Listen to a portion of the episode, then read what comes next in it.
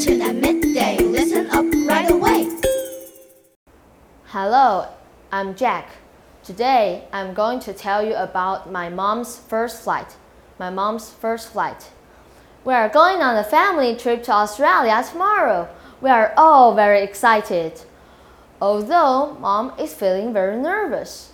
She never flies anywhere if she can possibly avoid it. She will happily go on trips by car, bus, train, or boat, but never by plane. This time, mom has no choice.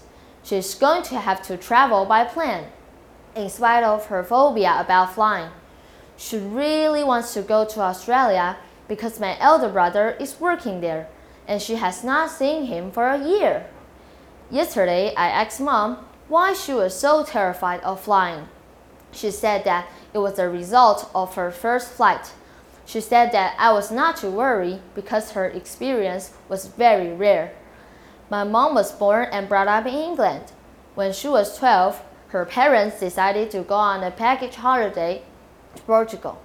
Mom said that she was really looking forward to a holiday in the sun after the rainy weather of England. They got to Heathrow, one of the busiest airports in the world. Then they queued for a long time at the check-in desk and made their way through the departure lounge.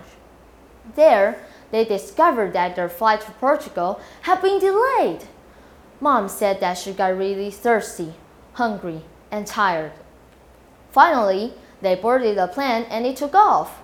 After about half an hour, when the cabin staff were serving snacks and drinks, the plane started to judder a bit.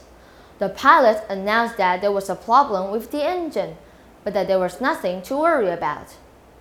He then announced that they were returning to Heathrow so that the engine problem could be investigated. The plane landed safely, and the passengers got off all right. Then the plane burst into flames. No wonder mom is nervous about flying. Thank you for listening. Voice of Jiro. Learning